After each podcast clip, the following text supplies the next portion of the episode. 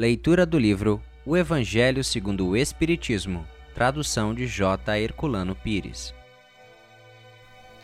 O Egoísmo, Emmanuel, Paris, 1861. O egoísmo, esta chaga da humanidade, deve desaparecer da Terra, porque impede o seu progresso moral.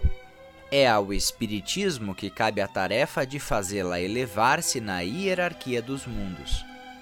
O egoísmo é, portanto, o alvo para o qual todos os verdadeiros crentes devem dirigir suas armas, suas forças e sua coragem. Digo coragem porque esta é a qualidade mais necessária para vencer-se a si mesmo do que para vencer aos outros. Que cada qual, portanto, dedique toda a sua atenção em combatê-lo em si próprio, pois esse monstro devorador de todas as inteligências, esse filho do orgulho, é a fonte de todas as misérias terrenas. Ele é a negação da caridade e, por isso mesmo, o maior obstáculo à felicidade dos homens.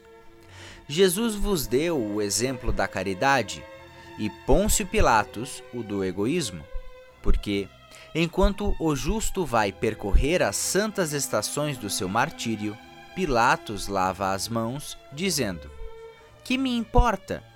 Disse mesmo aos judeus: Este homem é justo, por que quereis crucificá-lo? E, no entanto, deixa que o levem ao suplício. É a esse antagonismo da caridade e do egoísmo, à invasão dessa lepra do coração humano, que o cristianismo deve não ter ainda cumprido toda a sua missão. E é a vós, novos apóstolos da fé, que os espíritos superiores esclarecem, que cabem a tarefa e o dever de extirpar esse mal, para dar ao cristianismo toda a sua força e limpar o caminho dos obstáculos que lhes entravam à marcha. Expulsai o egoísmo da terra para que ela possa elevar-se na escala dos mundos, pois já é o tempo da humanidade vestir a sua toga viril e para isso é necessário primeiro expulsá-lo de vosso coração. Pascal, Sens, 1862 Se os homens se amassem reciprocamente, a caridade seria melhor praticada. Mas, para isso, seria necessário que vos esforçasseis no sentido de livrar o vosso coração dessa couraça que o envolve a fim de torná-lo mais sensível ao sofrimento do próximo. O Cristo nunca se esquivava. Aqueles que o procuravam, fossem quem fossem, não eram repelidos. A mulher adúltera, o criminoso, eram socorridos por ele, que jamais temeu prejudicar a sua própria reputação. Quando, pois, o tomareis por modelo de todas as vossas ações? Se a caridade reinasse na terra, o mal não dominaria, mas se apagaria envergonhado. Ele se esconderia, porque em toda a parte se sentiria deslocado. Seria então que o mal desapareceria. Compenetrai-vos bem disso. Começai por dar o exemplo vós mesmos.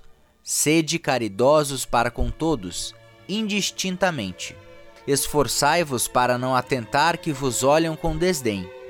Deixai a Deus cuidar de toda a justiça, pois cada dia, no seu reino, ele separa o joio do trigo.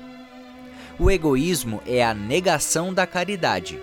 Ora, sem a caridade não há tranquilidade na vida social. E digo mais, não há segurança.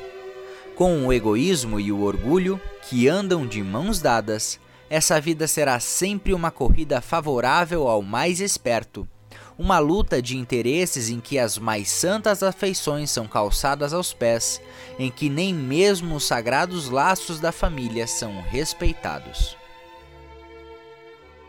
Muito obrigado por assistir o nosso podcast.